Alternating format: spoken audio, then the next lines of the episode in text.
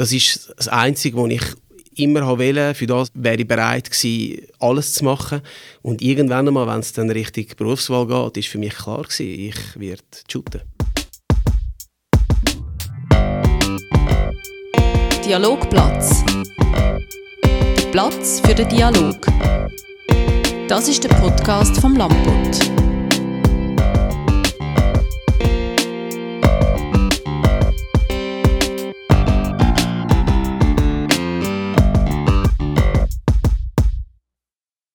Heute zu Gast beim Dialogplatz ist der Davide Galla. Er ist vierfacher Fußballschweizer Meister, zweifacher Cup-Sieger, hat auch schon in der Champions League gespielt gegen so Namen wie der FC Liverpool oder Arsenal London. Heute bei uns da zu Gast. Schön sind Sie da. Danke für die Einladung. Sehr gerne geschehen. Neben mir sitzt Lisa Antonelli. Grüezi miteinander. Und mein Name ist Jonas Gabrieli, da beim Dialogplatz. Ja, Davide Galla, haben Sie heute schon mal gegen den Ball gekickt? Ja, heute Morgen gerade, im Training. Im Training? ich kann es natürlich nicht lassen. Wenn ich dann mal ein paar Bälle vor dem Fuß habe, dann, äh, dann zuckt es immer wieder ein bisschen. Das zuckt immer. Das wäre jetzt gerade meine Frage. Gibt es nicht mehr so die Ausschläge im Fuß, wenn man, wenn man einen Ball sieht? Nein, es ist, äh, das ist etwas, das ich wahrscheinlich nie wird wegkriegen äh, Also ich könnte mir noch vorstellen, dass ich, wenn ich irgendwann einmal noch, ich hoffe zwar nicht, dass ich mit einem Rollator wird müssen durch die Gegend laufen, aber man weiß ja nie. Aber ich werde sicher auch im Alter noch jedes Mal, wenn mir ein Ball vor, äh, vor die Füße fällt, werde ich sicher daran anginken und sicher nicht mit den Händen auflesen. Wieso denn das? das, ist, das ist irgendwie so äh, einfach genetisch bedingt, sage ich jetzt mal. Ähm, ich habe das Gefühl, dass ich vorher äh, geshootet habe, bevor ich überhaupt gelaufen bin. Meine Mutter sagt auch, dass ich ein sehr aktiver Bub war und auch schon im Bauch immer äh, stark gestrampelt habe. Also von dem her habe ich schon dort, äh, ist das schon dort vielleicht meine erste Trainingseinheit gewesen. Sie sind in Winterthursee aufgewachsen. Er hat erzählt, die ersten Kickübungen schon im Bauch von der Mutter, aber nachher draußen in der Welt äh, das erste Mal gegen den Ball gekickt. Auf dem Parkplatz. Auf dem Parkplatz. Auf dem Parkplatz. Wo in Seen An der Seenstraße, auf dem Parkplatz. Und äh, ui, ich habe viele, viele, viele Sachen kaputt gemacht. Sind denn die Eltern auch schon so sportlich gewesen? Äh, ja, so... Nein, eigentlich nicht unbedingt. Ja, mal, mein Vater noch eher. Mein Vater ist, äh, ist doch noch ein recht aktiver, hat dann später dann auch irgendwann einmal im, äh, im äh, höheren Alter, sage ich jetzt mal, noch das Gefühl gehabt, wir noch Marathon anfangen rennen und so. Also ja, äh, vielleicht habe ich äh, das Sportliche eher vom Papi geerbt und, äh, und der Rest vielleicht von Mami. Aber Fußball an sich, ist das ein grosses Thema in der Familie? Ja, zwungenermaßen. meine, meine Mutter hat eigentlich, ich glaube, äh, am Anfang nicht viel am Hut mit, mit Fußball. Mein Vater schon, grosse Leidenschaft, aber das ist so ein kulturell verankert bei uns Italienern. Mhm. Äh, ist er ein Fan von einer Mannschaft? Oder? Ja, das ist jeder in Italien. Natürlich, aber ich wollte natürlich wissen, welche Mannschaft. ich glaube, weißt früher, wenn ich in die Ferien gegangen bin, dann hat es irgendwie zuerst geheißen, ja, wie heisst du, wenn du jemanden kennengelernt hast und äh, wie alt bist und von wo bist und vielleicht so die vierte, fünfte Frage ist ja, für, we, für wer bist denn du? Oder? Bist das ist so. Juventino genau, oder Interis? und dann bist die meisten sind eben entweder Juve oder Inter oder Milan-Fan, das sind so die drei grossen Clubs in, äh, in Italien. Und äh, eben, das, das zeigt einfach auch schon auf, was das für einen Stellenwert hat äh, im, äh, im Leben der Italiener. Und bei mir ist es nicht anders gewesen. Äh, auch für mich ist das, äh, ist das irgendwo zu oberst oben auf der Prioritätenliste gestanden, das Fußballspielen. Und die Frage, die wir gerade stellen, was war denn der Vater gewesen? Fan. Fan. Äh, er ist nicht, eh, nicht ein Fan, weil das würde sonst gar nicht gut kommen. Äh, er ist eher ein, Juvent ein Juve-Sympathisant. Ja. Äh, und, und ich bin eher rot-schwarz angehaucht für also Milan. Milan. Ja, genau. genau. Hat es da mal Rivalitäten gegeben Familie? Rivali ja, Oder? vielleicht Rivalitäten, aber äh, also eben, mein Vater hat das nie so... Ihn hat es jetzt nie so gestört, dass der Sohn jetzt nicht für Juve ist, darum sage ich, er ist eher ein Juve-Sympathisant. Okay. Und mich hat es auch nicht gestört, dass er Juve-Fan ist. ja, und es hat ja auch immer wieder Spieler gegeben, die mal ein bisschen gewechselt ja, haben ja. zwischen Juve und Milan. Darum genau. gibt es da ja dann vielleicht auch mal, kann man die gleichen gut finden. Ja, ja. Genau. Und die Rivalität macht es ja, macht's ja schlussendlich auch aus, oder, das Ganze. Absolut, absolut. Aber hat es nie eine andere Sportart gegeben, die Sie jetzt gefunden haben? Ja, das wäre auch noch Ja. lässig. Ich habe zum Beispiel gerne in der Schule habe ich gerne Unihockey gespielt. Ja, ah. Aber Fußball ist, die Liebe zum Fußball ist trotzdem grösser gewesen. Und ich bin auch nicht so gut gewesen im Unihockey. Okay. Ich bin dann, dort bin ich zum Beispiel äh, oftmals einfach ins Goal. Habe ich Ah, ah, okay. gedacht, ja, das habe ich noch cool Ist auch gefunden. nicht so gross. Ja, Basketball habe ich eine Zeit lang auch gerne gespielt. Ja. Äh, und Volleyball auch. Habe ich mich mich auch angemeldet. In der Schule haben wir mich in der Schüli. Freizeit genau so Volleyball gespielt. Aber ja, ich meine, ihr seht mich ja, für beide Sportarten habe ich nicht wirklich die physischen Voraussetzungen. Darum Ja, ist fehlen dann- ein paar Zentimeter. Gen- Ja, mindestens ein paar Zentimeter, wenn nicht ein paar Meter. Und darum habe ich gedacht, äh, komm, ich lasse den irgendwann mal sein. Aber äh, ähm, ja, von dem her ist äh, Fußball die einzige grosse Liebe. Und schon immer klar gewesen in dem Fall. Ja, ja, ja. Ganz ehrlich, äh, es hat eigentlich äh, gar keine Alternative gegeben für mich. Warum denn? Warum Fußball? ich kann es nicht beschreiben. Es ist wie ein Feuer, wo seit, seit ich ein kleiner Bub bin, brennt das einfach in mir drin. Äh, es hat mein ganzes Leben geprägt, auch, äh, auch unser gesellschaftliches Leben. Äh, man muss sich vorstellen, so die italienischen Familien, da kommt man natürlich viel zusammen. Man nutzt jede Gelegenheit zum ähm, Familienschluch zu haben. äh, jeden Geburtstag, äh, Ostern, Weihnachten, sowieso. Und dann wird dort über Fußball diskutiert und über Mannschaft und über Spieler und über die Nazi. Und das ist irgendwie so ein allgegenwärtiges Thema und man wächst mit dem auf und man kann sich dem gar nicht entziehen und ich habe das gar nicht wollen, mich dem entziehen, sondern ich habe das alles aufgesogen und mich hat das, für mich ist das wie gewesen, wenn man in das Feuer, das sowieso schon in mir drin brennt hat, wie wenn man dort noch, mehr, noch zusätzlich Benzin drin gegossen hat. Aber wann ist es dann klar geworden für Sie, dass Sie das wollen beruflich machen Auch schon relativ früh.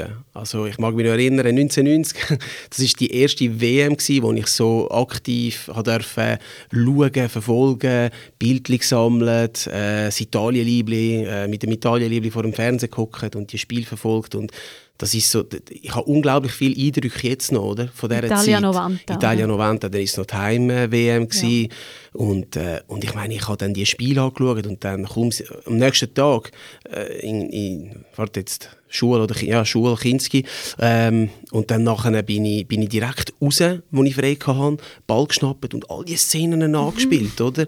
Äh, die Goal und, äh, und dann habe ich mir vorgestellt, wie dort ähm, beim Haus gegenüber, das war die Tribüne gewesen, mit den Fans und, und habe so meiner Fantasie freien Lauf lassen Ja. und das ist so ein die Vorstufe gewesen. Ich habe gewusst, das ist das Einzige, was ich immer wollen. Für das habe ich, wäre ich bereit gewesen, alles zu machen.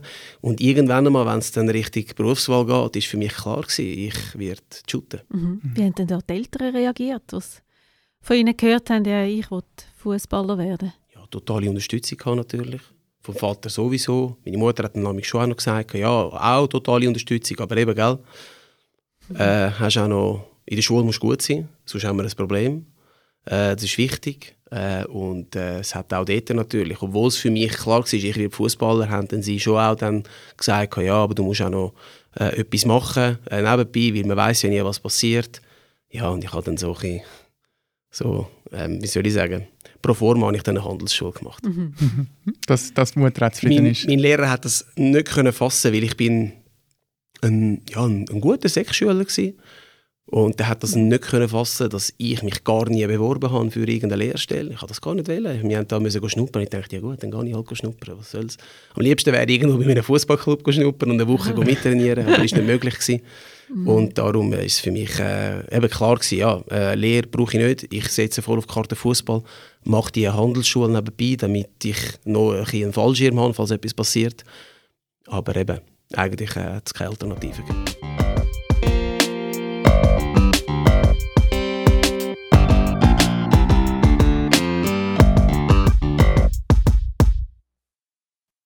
Andere haben Fußball als Hobby. Was ist Ihr Hobby? würde ich jetzt wieder Fußball sagen. Nein, Sport im Allgemeinen. Ich, ich schaue zum Beispiel sehr gerne Tennis. Ähm, ich bin absolut äh, asozial, was äh, soziale Medien angeht. Also genau, also sozial, ja, sozial, medial, asozial. Und ich lese sehr gerne Roman. Ich schaue gerne äh, Serien. Äh, und ja, Gibt es da Genres, die Ihnen besonders gefallen? Ja, jetzt, gerade heute äh, im Radio ist gekommen, dass jetzt die fünfte Staffel von Gomorra äh, noch rauskommt. Roberto Saviano. Genau, genau. Und ich habe das äh, wirklich, äh, ja, ich habe das äh, gefressen. Ja. die ersten vier Staffeln. Ist sehr, sehr spannend. Äh, aber äh, ich tue mich da jetzt nicht irgendwie festlegen. Es ist auch natürlich auch teilweise ein bisschen brutal. Aber ich habe auch schon sehr, sehr äh, lustige äh, Serien geschaut. Äh, das ist so ein ja, mit meiner Frau machen wir das noch gerne. Oder zum Beispiel, auf das brennen wir auch jetzt im Dezember, Haus des Geldes. Ja. Äh, da sind wir natürlich auch äh, voll dabei. Äh, es ist ja, beim fünften Teil ist ja jetzt, äh, oder vom fünften Teil ist die, die, sind die ersten paar Staffeln nicht draussen. Die haben wir absichtlich nicht geschaut, weil wir gewusst haben, sonst nachher vergitzeln wir dann bis im Dezember. Darum warten wir jetzt noch. Und bei den Büchern ist es dann auch eher so... Bei den Büchern einfach alles nur auf Italienisch. Ja. Wenn möglich, wenn möglich. Roman, ähm, Donato Carrisi ist sehr Mhm. ein, äh, ein, ein, ist ein, ist ein Schriftsteller, den ich sehr, sehr äh, mag. Ähm, aber dort habe ich, ja, es muss mich halt einfach ansprechen. Früher habe ich etwa die mal noch Biografien gelesen, aber das, ehrlich gesagt, nein, das, Fußballerbiografie. ja, aber das passt mir nicht mehr so. Ich finde, da hat es teilweise auch Fußballer, die die Biografie schreiben und die sind äh, jünger wie ich und dann habe ich das Gefühl, was, was soll ich das lesen, oder? ähm, aber vielleicht so von Trainer habe ich auch schon viele Bücher gelesen, vom Carlo Ancelotti, vom, äh, äh, vom äh, Trapattoni äh, und das ist, habe ich sehr, sehr interessant gefunden. ja, ja. Ich habe gelesen, ihr esst auch gern gut Ja, sicher. und, und äh, das ist vielleicht auch noch ein Hobby. Kochen vielleicht. Ja. Kochen, äh, aber ja... Also Oder mehr Essen als Kochen. Äh, beides, beides. Äh, ich habe Glück, meine Frau ist eine ausgezeichnete Köchin. Ich habe sehr vieles auch von ihr gelernt. Und ich habe zwar jetzt, seit ich Vater bin, amig ein bisschen weniger Zeit für das, oder wir haben weniger Zeit, weil das, das kleine Maul muss amig gestopft werden. Und, äh, Möglichst schnell. Genau, da müssen wir ein bisschen, haben wir amig ein bisschen einen Stress. Aber wir haben früher haben wir uns äh, wirklich auch am Abend, äh, wo wir, äh, wo wir äh, noch nicht ein Kind hatten, haben wir uns viel Zeit dafür genommen und äh, ein bisschen Musik eingestellt und ein Gläschen Wein äh, auf den Tisch gestellt und dann äh, verschiedene spezielle Rezepte ausprobiert, auch nicht nur italienische, meine Frau ist ja Griechin, dann haben wir griechische Rezepte oder mal etwas asiatisches, also das ist schon ein bisschen auch, könnte irgendwann mal wieder zum, zum Hobby werden, genau. Es gibt ja die Anekdote, dass ihr einmal Kaffeemaschine ins Trainingslager mitgenommen habt. Ich glaube, die spricht ja auch für sich. Ja, Kaffee ist für mich ganz, ganz wichtig. Äh, ist ein Stück Lebensqualität, das ich da mitgenommen habe äh, in, äh, ins Trainingslager. Ich habe auch gefunden, dass so in Spanien der Kaffee nicht wirklich sehr Ja. gut war, sorry. Was war denn für eine Kaffeemaschine? Gewesen? Ah, die klassische Mokka Bialetti und, äh, und, und äh, ja, ich liebe das einfach, vor allem am Morgen ist vielleicht auch so ein, ein Stück weit ein Ritual, am Morgen aufstehen und dann den Kaffee aufsetzen und in der Zeit, wo dann der Kaffee dann raufkommt, äh, zuerst äh, sich waschen und, äh, und anlegen und so und dann nachher, wenn man das Timing, wenn, wenn man das Timing gut bereicht, dann hat man dann mit dem letzten Socken, mit dem Socken, mit dem zweiten, wenn man den fertig an, äh, angezogen hat, ist dann der Kaffee da oben und dann kann man gerade den Espresso trinken. Ja, also ist es dann auch, haben Sie so einen speziellen Menüplan als Sportler oder jetzt vielleicht auch als Trainer? Muss man sich da strikt an etwas halten? Nein, ich versuche schon, mich ausgewogen und möglichst gesund zu ernähren. Manchmal packt es mich aber auch und dann äh, habe ich so ein einen Cheating Day. Dann ist sie, kann ich das sagen, alles, alles was auch ein scheiße ist. was nicht so gesund ist. Äh, aber das gehört damit auch dazu. Ich bin ein absoluter Genussmensch. Und äh, ich kann zum Beispiel auch nicht zu einem guten Essen einfach nur Wasser trinken. Dann Ja. gehört für mich einfach ein Gläschen Wein oder ein Bierchen dazu, je nach Gericht. Hat Und- sich das jetzt verändert? Nein, das Sie habe ich schon während der Karriere so gemacht und das, hat, äh, das mache ich jetzt als Trainer erst recht. Sehr gut, sehr gut. Ja, vielleicht nochmal einen, einen Schwank zurück auf, auf Ihre Karriere. Sie haben Ihre Karriere auch schon als Achterbahnfahrt bezeichnet, Höchst und Tiefs erlebt. Die grosse Verletzung, der Kreuzbandriss bei St. Gallen, ist das gewesen, wenn ich mich richtig erinnere? richtig. Und ich habe mich gefragt, oder wir haben uns heute bei der Vorbereitung gefragt, warum haben Sie damals weitergemacht? Ist, Ja. das, ist das eine Option gewesen, um dort zu sagen, nein, das macht man nicht meinen. Körper kaputt? Ja, nein, aber auch dort äh, komme ich wieder so ein wie am Anfang auf die Alternative zu sprechen. Was ist die Alternative? Aufzugeben. Hätte ich aufgegeben, hätte ich wahrscheinlich mein Leben lang nicht mehr können in den Spiegel schauen Und äh, das geht einfach nicht. Nein, ich, äh, ich bin ein Typ, wo, wo, äh, wo immer äh, alles gibt, ähm, wo sich äh, für, für seine Leidenschaft dann auch zerreißt, äh, wo bereit ist, auch alles zu machen. Und ist für mich klar gewesen, dass ich da bis, bis zu dem Zeitpunkt, wo man, wo man wirklich äh, entweder Gott oder irgendein, sonst irgendjemand sagt, es geht einfach nicht mehr, äh, dass, dass ich bis dann alles versuche. Haben Sie nicht von dort an gedacht, ist vielleicht gleich ein zu hohes Risiko? Ja, gute Verletzungen gehören leider zu dem Job dazu. Das steht irgendwo auch im Profil drin. ähm, Verletzungen die inklusive? Verletzungen sind einfach inklusiv. Ich, kenne kaum irgendeinen Spieler, der ohne Verletzung durch die ganze Karriere gekommen ist. Die einen haben schwerere Verletzungen, andere haben vielleicht nur Bagatellen. In mich hat es halt leider wirklich äh, extrem bereicht mit diesen mit Knieproblemen. Es sind ja zwei Kreuzbandrisse, mehrere Knorpelschäden. Und, ähm, ja, aber äh, ich glaube, im Leben geht es ja genau um das, dass man immer wieder aufsteht. Dass man, äh, dass, dass, dass man natürlich etwa die mal mit Rückschlägen äh, zu tun hat. Das ist im Sport so, das ist aber auch im Privatleben so. Und äh, wichtig ist, dass man einmal mehr aufsteht. Mhm. Also gerade die nächste Frage, die wir uns aufgeschrieben haben, wie sehr sie das prägt hat, eigentlich beantwortet. Ja, extrem natürlich. Es verändert einen. Äh, vor allem als Mensch, natürlich auch als Fußballer. Vorher war alles so selbstverständlich. Gewesen. Stehst am Morgen auf, ist alles gut, du das Morgenessen, gehst ins Training, shootest, gehst wieder heim. Und ja, auf einmal ähm, hast du so eine Verletzung, stehst auf am Morgen, hast Schmerzen, weißt nicht so recht, äh, kommt das überhaupt wieder gut, wenn du dann so auf die Narbe schaust oder auf die Muskulatur, die nicht mehr rum ist und denkst, wow, äh, steht aber recht, äh, recht viel Arbeit da bevor und kommt das überhaupt wieder, wird jemals wieder das Niveau erreichen? Und das sind natürlich äh, Fragen, die irgendwo auch mit der Existenz zusammenhängen, weil mhm. es ist ja dann schlussendlich auch ein Job als Profi. Und ich, bin, ich habe die Verletzung erlitten, äh, wo, ich, äh, wo ich schon Profi war, Gott sei Dank. Mhm. mhm. Äh, ja. Und Sie haben gesagt, es verändert einem. Äh, inwiefern tut es einem verändern? Was? Ja, dass man halt das einfach... Äh, ich habe ich ha seit langem habe ich das Gefühl, mir kann nichts passieren. Ich bin... Äh, ähm, wie soll ich sagen, unzerbrechlich. Mhm. Äh, ich habe mich wirklich auch stark gefühlt, ich habe sehr grosses Selbstvertrauen gehabt. Und danach kommst du eins auf den Deckel über und äh, gehst zuerst mal so richtig aufs Maul. Und dann merkst du, dass, äh, dass es, wie schnell dass es halt kann gehen und dass wir eben gewisse Sachen doch nicht in der eigenen Hand haben. Und äh, ja, ähm, das, das lehrt einen sicher auch ein Stück weit demütig zu sein, dankbar zu sein und das habe ich ja, in meinen Rucksack eingepackt und ab dem Zeitpunkt habe ich das nie mehr, nie mehr irgendwo vergessen, sondern äh, ist für mich immer äh, wichtig gewesen, dass ich dankbar bin, dass ich den Job darf machen dass ich dankbar bin, dass ich gesund bin oder relativ gesund und dass ich meinem, meiner Leidenschaft kann, kann nachgehen kann. Mhm. Ist ja nicht unbedingt das, was einem in den Sinn kommt, wenn man an modernen Fußball denkt, Demut, wenn man an die grossen Transfersummen denkt, ja. wenn man an Goldsteaks denkt, die gegessen werden von gewissen mhm. Fußballern. Äh, ja, wie, wie, wie geht es Ihnen, wenn Sie so die Glitzerwelt vom modernen Fußball sehen? Was, was löst das Ihnen aus?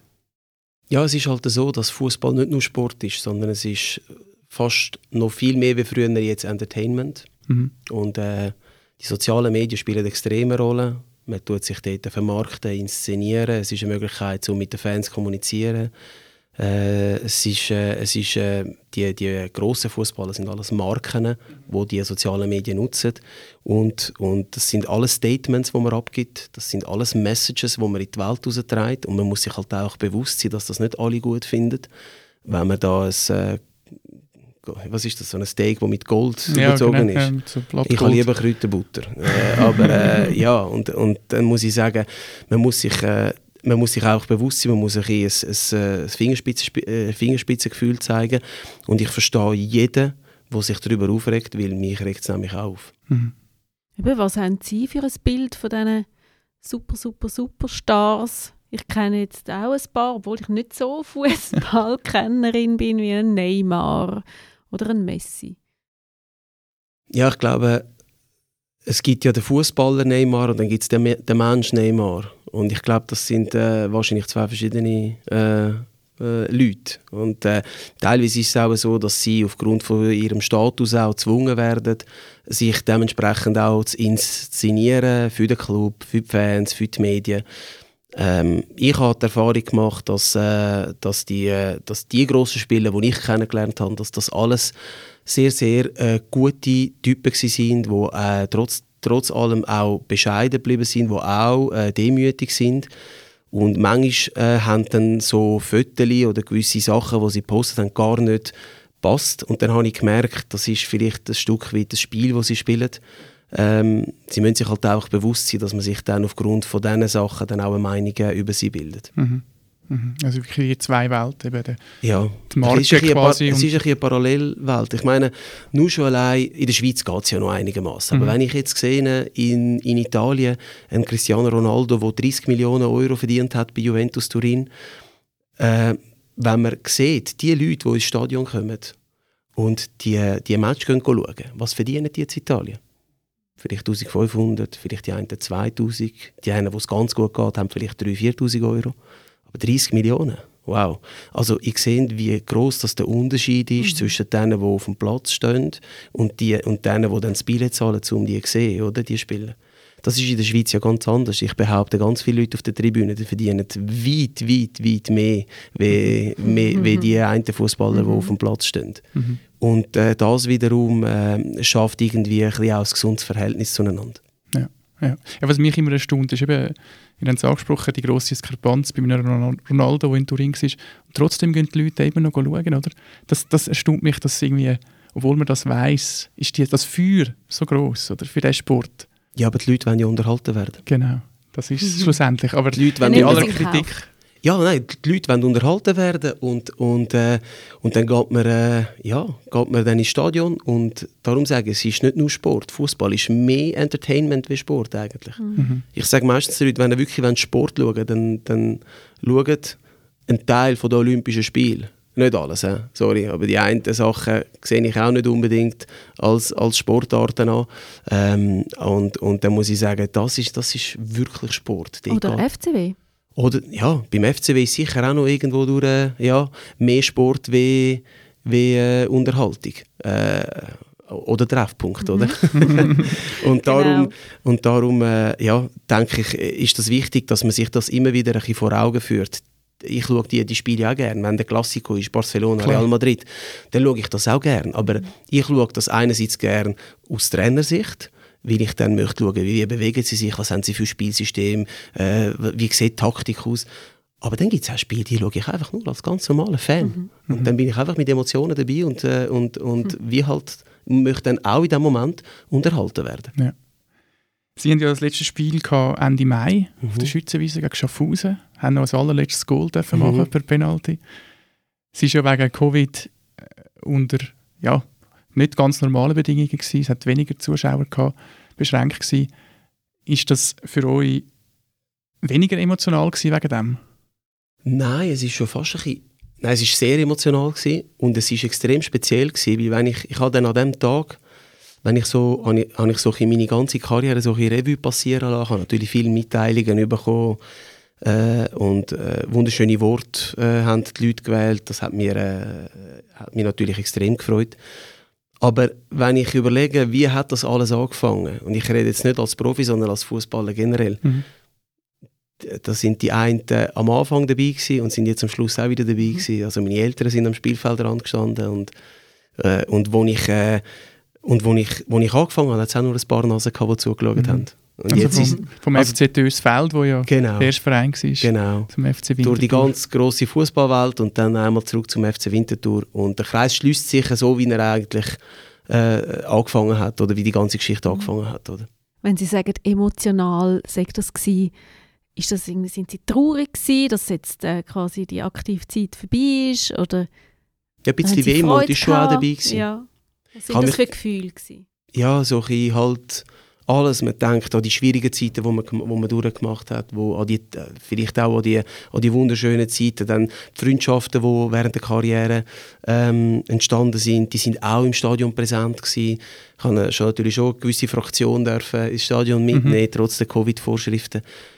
Und dann kommt einfach die, Fußball ist ja Emotionen und dann kommt alles wieder auf und, und ist auf das Mal wieder so präsent wie an dem Tag, wo ich es dort mal erlebt habe, obwohl das Jahre her war.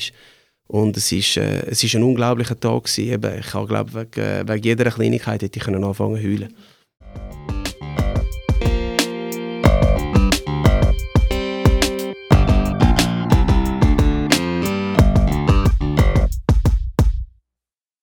Das ist ja der grosse Bruch, gsi, den wir, den wir hatten. Ähm, sind ja jetzt im Trainerstab zweiter Assistenztrainer. Das ist, Mhm. das ist nicht einfach Assistenztrainer. Wie, wie ist das hierarchisch? Ich muss mir das vorstellen. Der Dario Zuffi ist ja Assistenztrainer schon gewesen und der Ralf Lose ist Cheftrainer. Mhm. Sind ihr, sind ihr jetzt quasi am Schnuppern? Oder? Nein, nein, im Schnuppern nicht. Ich bin schon auch Teil von, ich bin ein voll, vollwertiger, ich bin vollwertiges Staffmitglied und habe natürlich auch meine Kompetenzen. Und, äh, aber Was trotz- umfasst das alles? Also was macht man als, als Ja, ich bin zum Beispiel zuständig für die ganze äh, Matchanalyse, sowohl vom, vom, vom Gegner, also für die Gegneranalyse, aber auch von unseren Spielen. Ich bin zuständig äh, für äh, die jungen Spieler, dass, äh, dass ich so die, unsere Potenzialspieler kann weiterentwickeln kann. Genau. Talentmanager? Genau, Talentmanagement, dort bin ich, habe ich äh, die Verantwortung. Und ich glaube, ich ergänze einfach den, den Staff äh, gut. Äh, einerseits bin ich natürlich eine andere Generation wie der Dario Zuffi und der Ralf Lose. Und äh, ich glaube, sie können sicher von mir profitieren und ich logischerweise von ihnen, weil das sind zwei Leute, die unglaublich, zwei Personen, zwei Trainer, die unglaublich viel Erfahrung mitbringen. Und ich gehe mit viel Demut, einmal mehr mit Demut, an das Ganze an und versuche jeden Tag äh, etwas Neues dazu zu lernen. Ja. Wie ist es, nicht mehr auf dem Feld zu stehen? Ich war am Freitag im Stadion und habe gesehen, sie sind weit vorne gestanden am Spiels in der Trainerbox, fast aufs Feld gelaufen. Ja gut, ich muss mich natürlich jetzt zurückgeben, ich bin nicht der Trainer, aber manchmal übermannt mich wieder meine Emotionen und dann, dann äh, spurt ich wieder führen, wenigstens zumindest mal bis zu der Coachingzone, aber manchmal gebe ich auch gewisse Anweisungen gewissen Spielern ähm, oder bespreche schnell etwas mit dem Trainer und, äh, aber ich versuche mich sonst schon auch eher im, im, im, im Rückraum aufzuhalten. Sie sind ja eigentlich eher ein Gegenstück zum Ralf Lose, der ja eher der kühlere Typ ist, sage ich mal. Hm, Vielleicht nicht der Oder? kühlere Typ, aber mehr so ein bisschen der, der, der, äh, ja, der ruhigere, Ja. äh, der überleitere. Ich bin vielleicht eher so ein bisschen emotionaler in gewissen Situationen. Äh, und darum nochmal ergänzen wir uns ja, Genau. denke ich, auch so gut. Haben Sie dann ähm, keine Mühe gehabt, zum anderen jetzt die Bühne zu überlassen? Beim Nein. Fußball? Null. Null, weil ich kann ja wirklich so stolz sein auf das, was ich äh, geleistet habe im Fußball, auf meine Karriere. Ich habe so viele schöne Sachen dürfen erleben. Ich habe in der Schweiz alles dürfen gewinnen, was es zu gewinnen gibt. Von Meistertitel über Göpsig, über Aufstieg mit dem FC Aarau, was mir auch sehr viel bedeutet. Ähm, und, und von dem her bin ich, äh, bin ich äh, mega zufrieden und im Reinen mit mir selber. Natürlich hat es ein paar Punkte, wo ich nicht können, ein Höckli dahinter machen Zum Aber- Beispiel? Nationalmannschaft zum Beispiel, das habe ich leider nie geschafft. Auch aus verschiedenen Gründen. Also es hat seine Gründe. Und das geht vielleicht Hand in Hand mit der Nationalmannschaft im Ausland spielen. Das wäre sicher eher möglich gewesen. Für das hätte ich gewisse Entscheidungen auch müssen treffen oder anders mich müssen entscheiden. Habe ich nicht gemacht. Ja, so what. Vielleicht ergibt sich ja irgendwann einmal auf, äh, auf dem zweiten Bildungsweg die Möglichkeit, um im Ausland zu arbeiten. Als Trainer? Vielleicht, wieso nicht, ja. Was wäre denn dort der Traum? Wenn, darf ich jetzt einfach frei auswählen? Ja, sicher. Ja, dann gehe ich auf Mailand natürlich. Zu, zu AC Milan Ja, ja, klar. Wobei am Schluss muss man ja auch Profi sein und man darf nie irgendetwas ausschliessen. Ich glaube, wenn man sich da als, als Trainer oder als Profi irgendwie festlegt und sagt, ja nein, ich bin Milan-Fan, ich werde nie zu Juve oder zu Inter gehen, dann macht man sich äh, eventuell eine Tür zu, wo man als Profi nie darf zumachen Ja. Es gibt ja auch so Aussagen von gewissen Trainern, die dann nachher um die Ohren gerührt werden, wenn sie dann eben noch genau zu dem Verein wechseln, was vorher gesagt haben, gehen sie nie. Ja, der Mourinho- Mourinho zum Beispiel, der bei Chelsea lang Trainer war, hat gefunden, er geht nie zu Tottenham Hm. und Aber ist auch was mal dort gelandet. Dann. Was interessiert mich das Geschwätz, mein Geschwätz von gestern, gell? Sag Ja. einfach so Genau. schön. Genau. Nein, und eben, ihr, ihr Medienleute vergessen das ja sowieso nie und dann hat man heutzutage noch das Internet. Ja, wir haben gute Archive. Eben genau. Und, und im Internet ist alles gespeichert und dann kann man da jeweils sich äh, das rauspicken und dann äh, gegen die, die entsprechende Person verwenden. Genau. Wenn nochmal zurück zu der neuen Rolle im Trainerstab. Wie äh, würden Sie sagen, wie ist der Wechsel gelungen jetzt? Mega gut. Mega gut. Äh, auch dort hatte ich äh, ein grosses Glück, gehabt, dass ich äh, eigentlich können in, der, in dieser gleichen Struktur bleiben Ich habe einfach nur auf die andere Seite von der Linie jetzt stehen. Ich kann nicht mehr dürfen auf dem Platz und ich muss hinten außerhalb vom Platz stehen. Ich äh, kenne die Mannschaft in- und auswendig, ich kenne den Staff in- und auswendig. Ähm, und das hat natürlich für mich vieles vereinfacht, auch so von der ganzen, von der ganzen Tagesstruktur. Ich bin immer noch im gleichen Trott drin. Äh, Immer noch Dialetik-Kaffeemaschine am Morgen. Immer noch. Die Ja. habe ich jetzt natürlich in der Trainerkabine eingeführt.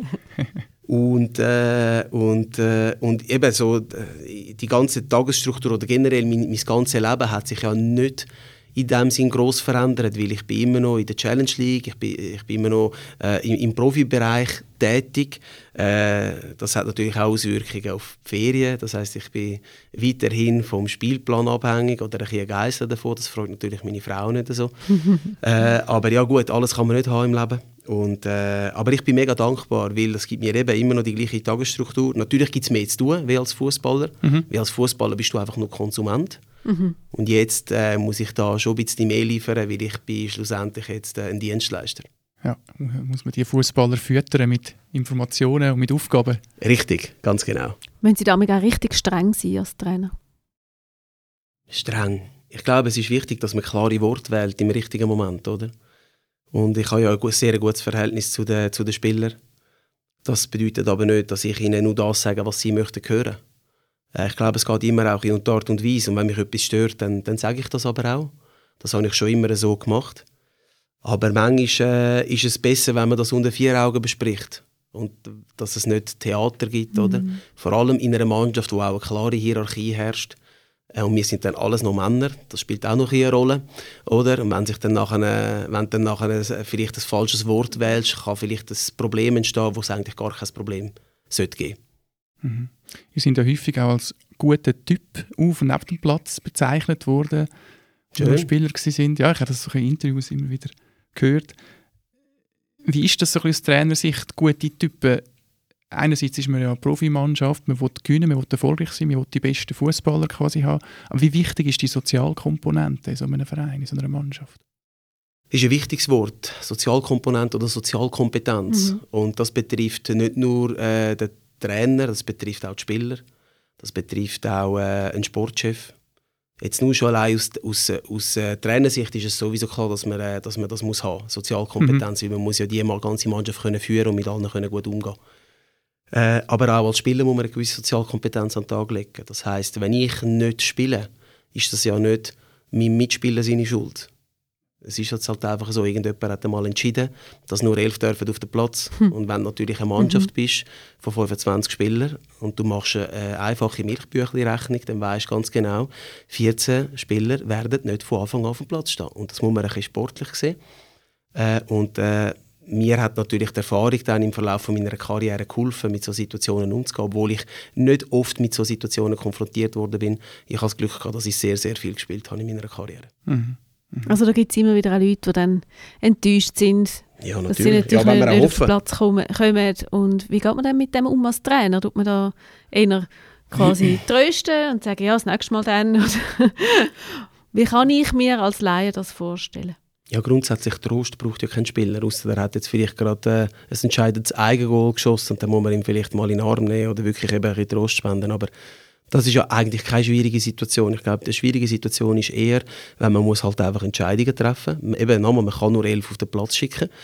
Und manchmal muss man sich für gewisse Spieler und gegen andere entscheiden. Mhm. Und äh, ich denke, wichtig ist, dass man, dass man ehrlich ist zueinander dass man auch äh, die richtigen Worte wählt zum richtigen Zeitpunkt mit der richtigen Tonlage, dass man dem Spieler einfach erklärt, dass es nichts Persönliches ist, sondern halt einfach, äh, dass man das möglichst sportlich muss nehmen und dass man muss dranbleiben und das ist amig nicht ganz so einfach und darum kommen wir wieder zurück auf die Sozialkompetenz, ja.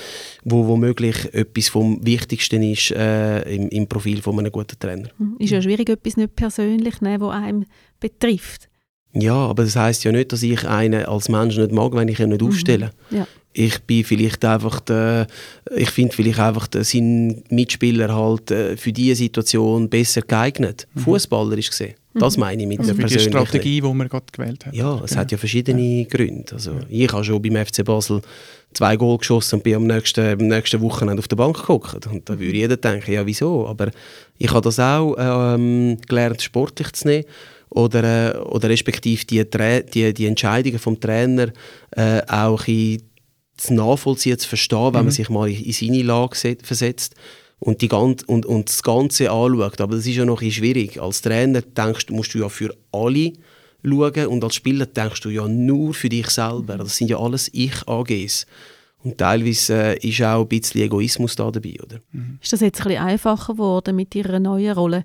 Sehen Sie jetzt auch Sachen, die Sie betreffen im Nachhinein äh, ein bisschen logischer? Oder?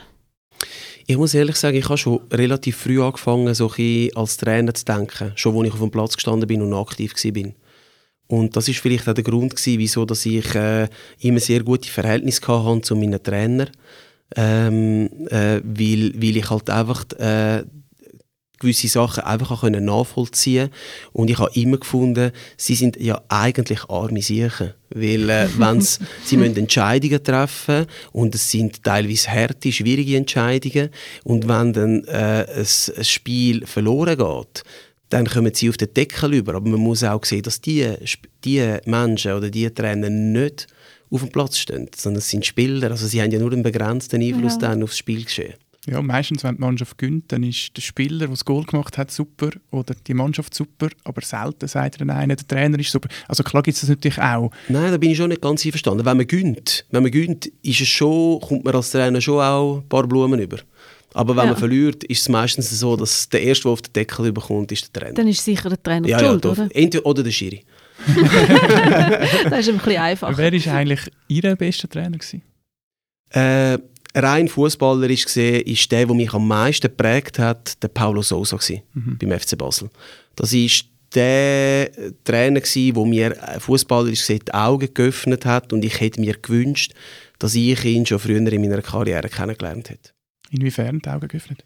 Weil er gewisse Sachen korrigiert hat äh, und, und auch in taktischer, in taktischer Hinsicht mir Sachen aufgezeigt hat, die für mich bis dahin völlig fremd sind.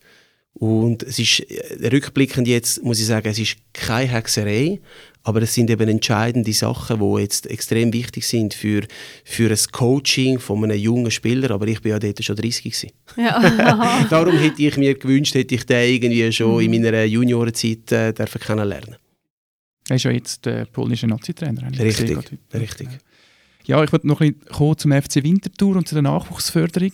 Wir haben Sie ja angesprochen, Sie sind ja auch äh, Talentmanager, mhm. nebst dem Job als zweiter Assistenztrainer. Der FC Winterthur ist ja bekannt für seine gute Nachwuchsarbeit. Ja. An der EM mit seinen, ja, ganz Europa hat es ja stattgefunden.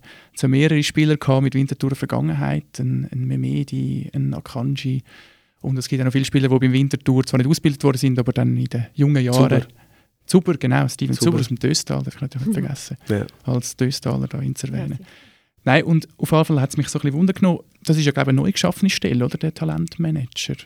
Ja, Hat's richtig. noch nicht gegeben. Richtig, ja. Hat man äh, das Gefühl gehabt, da muss es irgendwie noch eine Stelle geben, die Schnittstelle zwischen U21 und der ersten Mannschaft noch zu verbessern?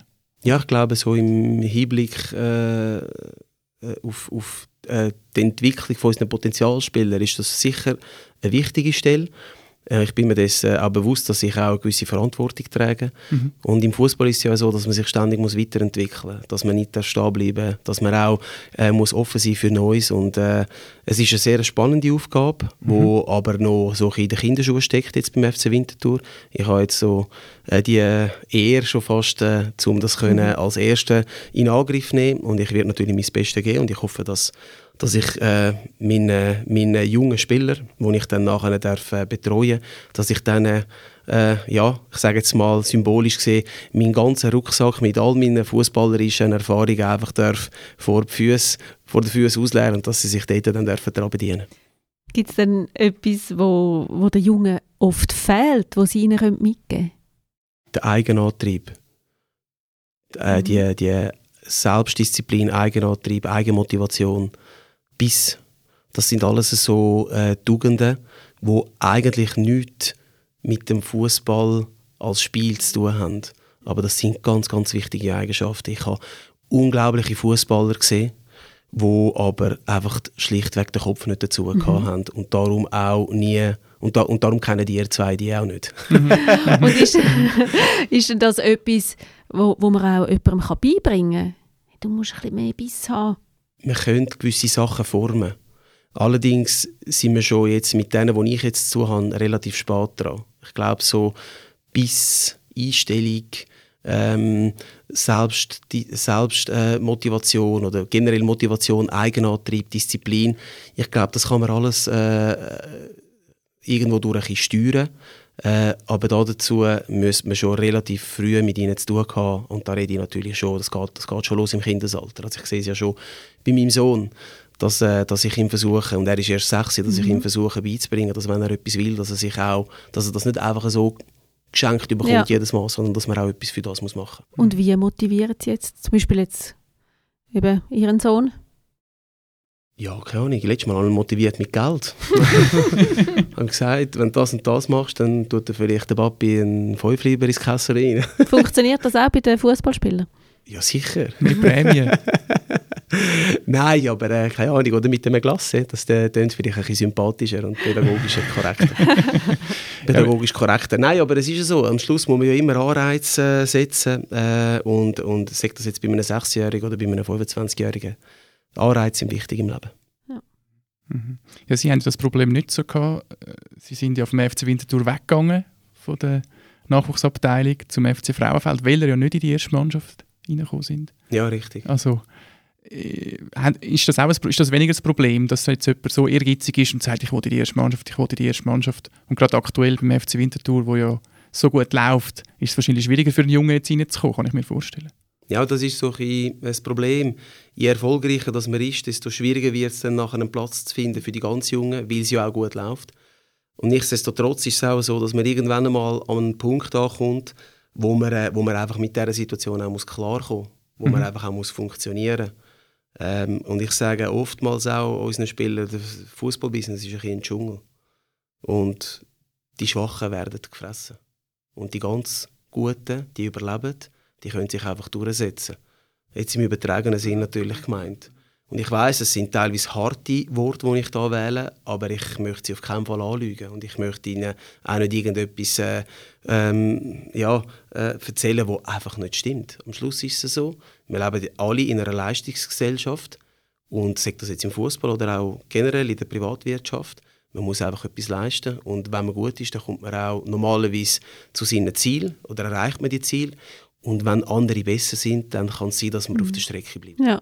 Also man hat nur Erfolg, wenn man wirklich leistet. Ja, also am Schluss schon. Es braucht natürlich manchmal auch das richtige Timing, ein bisschen eine Portion Glück. Es sind viele Faktoren, die eine Rolle spielen. Aber ich bin immer noch der Meinung, dass ehrliche, gute Arbeit irgendwann einmal belohnt wird. Und wenn das nicht im Fußball ist, dann ist das äh, irgend, dann wird es vielleicht später einmal belohnt, vielleicht im, im, im Berufsleben. Ich glaube immer noch, dass man auch in, äh, einen sozialen Aspekt muss berücksichtigen. Ich glaube, wir tun sie ja nicht nur als Fußballer ausbilden, sondern generell als Menschen, die dann in unserer Gesellschaft sollten funktionieren. Und wir geben ihnen viele Sachen mit auf den Weg, fußballtechnisch gesehen, wo ihnen dann vielleicht falls sie es nicht sollten schaffen, wo ihnen dann vielleicht auch im Beruf oder generell im Alltag können nützlich, können nützlich sein.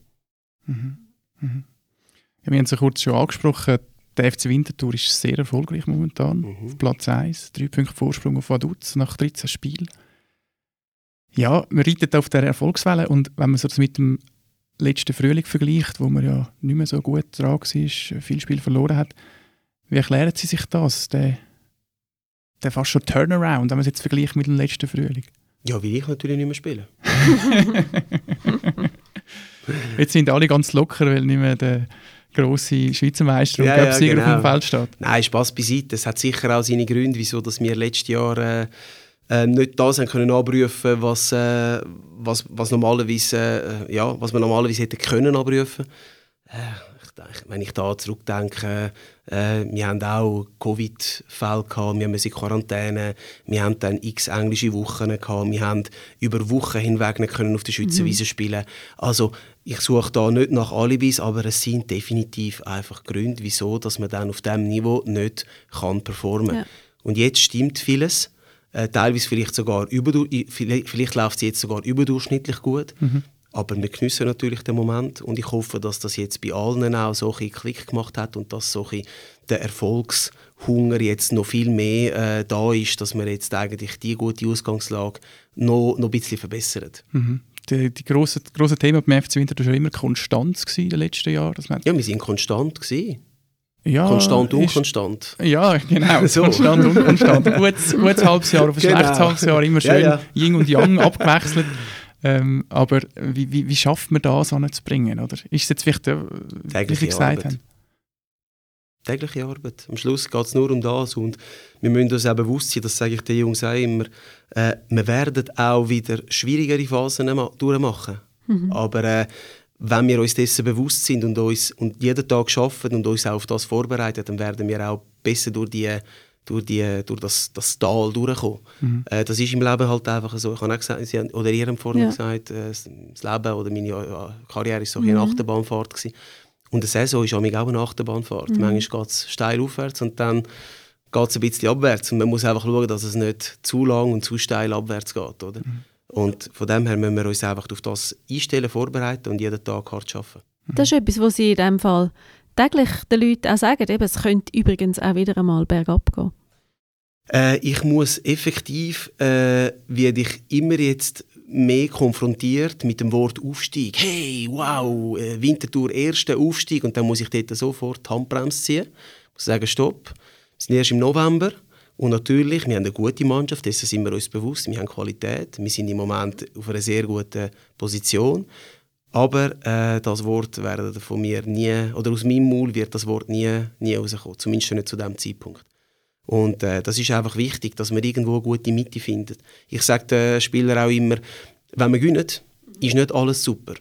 Und wenn man verliert, ist nicht alles schlecht. Also irgendwo ist es eine Frage von der Balance, im Fußball wie auch im Leben. Man muss es einordnen, jedes Mal. Ja, ich glaube, es ist wichtig, dass man dann auch die Spiele analysiert und, und auch reflektiert und auch äh, und das ist dann eben auch meine Aufgabe mit der Videoanalyse, ja. ihnen auch selbst bei einem 6-0 wie gegen den, gegen den SC Kriens. 6-1, Entschuldigung. Das Gegengol gegeben, das Entschuldigung, hat ja, eben genau, das Gegengol, das wir da kassiert haben, richtig in der, in der ersten Halbzeit, das Kopfballgoal, dass man dann, dass man dann eben dort manchmal sogar in so einer euphorischen Phase, dass man dort ein bisschen den Finger in die Wunden hineinhebt mhm. und sagt, hey, Leute, schaut mal das an oder schaut euch diese Szene mhm. an, da haben wir uns gar nicht gut angestellt. Und wir, sind Glück, wir können von Glück reden, dass sie uns dort nicht bestraft haben. Und das ist so ein mein ja. Job. Oder? Also dann sind Sie manchmal auch ein der Spielverderber. Absolut. Aber ich bin auch derjenige, der mir sagt, äh, wenn die Jungs enttäuscht sind über, äh, über eine Leistung oder über, äh, über ein Resultat, bin auch ich derjenige, der alles ein relativiert und sagt, hey, aber schaut euch jetzt mal diese Phase vom Spiel mhm. an, wie gut, dass wir da den Ball behalten haben, wie gut, dass wir äh, in die Tiefe gegangen sind, haben wir eine richtig gute Phase gehabt. Da versuche ich auch, in der Negativität wieder mhm. positive Aspekte mhm. rauszufiltern. Kommen Sie gutes Feedback über für das? Ja, bis jetzt schon, absolut. Es ist auch so, dass wir ja auch viel so Individualanalysen machen, vor allem auch mit den jungen Spielern, dass ich äh, einen Spieler zu mir nehme und ihm gewisse Sequenzen von des Spiel zeige, damit ich ihm kann aufzeigen anhand von den wie eine gewisse Situation war. Weil manchmal hat ein Spieler ein Empfinden und wenn man ihm dann Bilder zeigt von dieser Situation, dann muss man manchmal nicht einmal mehr etwas sagen, sondern dann ist es so ein Aha-Erlebnis für den Spieler. Jetzt ganz klar. Ein wie die Verkehrskontrolleaufzeichnung, oder? Wenn man als Polizist sagt, nein, ich bin da nicht so eng durchgefahren und dann zeigt man ihm das Video. Mm, das, ist, das, das Vergnügen habe ich Gott sei Dank noch nie gehabt. genau. Ja. ja, es gibt ja auch durchaus Fans auf der Schütze von wegen Aufstieg, die äh, sagen, sie wollen gar nicht aufsteigen weil sie das Soziale, das Gesellige im Stadion so mögen und hoffen und, und, das, und bedenken, so das ist genau Lisa, das, was dir so mhm. gefällt, wo wir dann bedenken, ja, dass dann das Stadion halt weniger zugänglich ist, man kann sich nicht mehr so frei bewegen. Wie reagieren Sie auf das, wenn, wenn Sie hören, es gibt Leute, Fans vom FC Winterthur finden, ja, ich wollte lieber da in der kuscheligen Challenge League bleiben?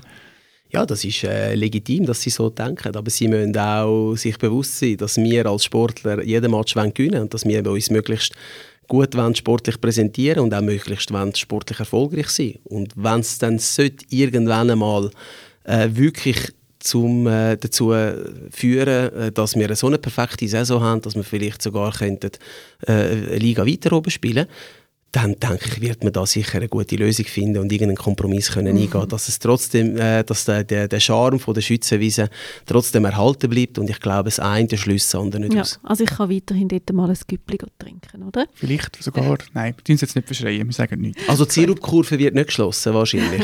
cool. Und die Bierkurve erst recht nicht. Genau, Sie haben es ja vorher kurz angesprochen, aber so Ihre ganz persönlichen Träume, jetzt wieder weg vom FCW, was, was wollen Sie noch erreichen in Ihrer Karriere? Ja, ich muss jetzt sicher mal schauen, dass ich nach dies nach meine Diplom mache. Genau, es gibt äh, ja da verschiedene Stufen genau, der Ausbildung. Genau, ich bin jetzt auf Stufe UEVB, ich muss dann wenn es klappt, sollte ich äh, nächstes Jahr äh, das UEFA A-Diplom können in Angriff nehmen und dann äh, ja nach dies nach halt äh, Step by Step gehen. Äh, Aber so, dann irgendwann schon auch als, als Cheftrainer, das wäre das Ziel. das kann ich jetzt so abschließend noch nicht sagen. Äh, Im Moment habe ich grosse Lust, um in diesem Job noch weitere Erfahrungen zu sammeln. Mhm. Ob dann aber mein Weg wirklich irgendwann einmal als Chef an die Linie führt, äh, das, das, äh, das, das weiß ich nicht. Ähm, Mhm. Vielleicht werde ich auch beim, im, im Assistenztrainerbereich bleiben. Mhm. Vielleicht entwickle ich auch meinen Job als Talentmanager so weit aus oder, äh, oder ich werde so gut in dem und es macht mir so viel Spaß, dass ich genau in, der, in dem Bereich mich mot, will weiterentwickeln und weiterbilden.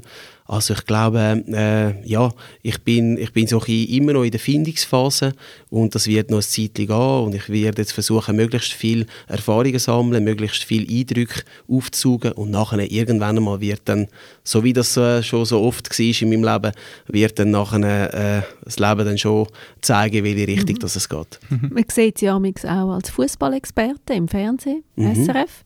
Ist das auch etwas, was Sie noch, äh, sich könnten vorstellen auszubauen?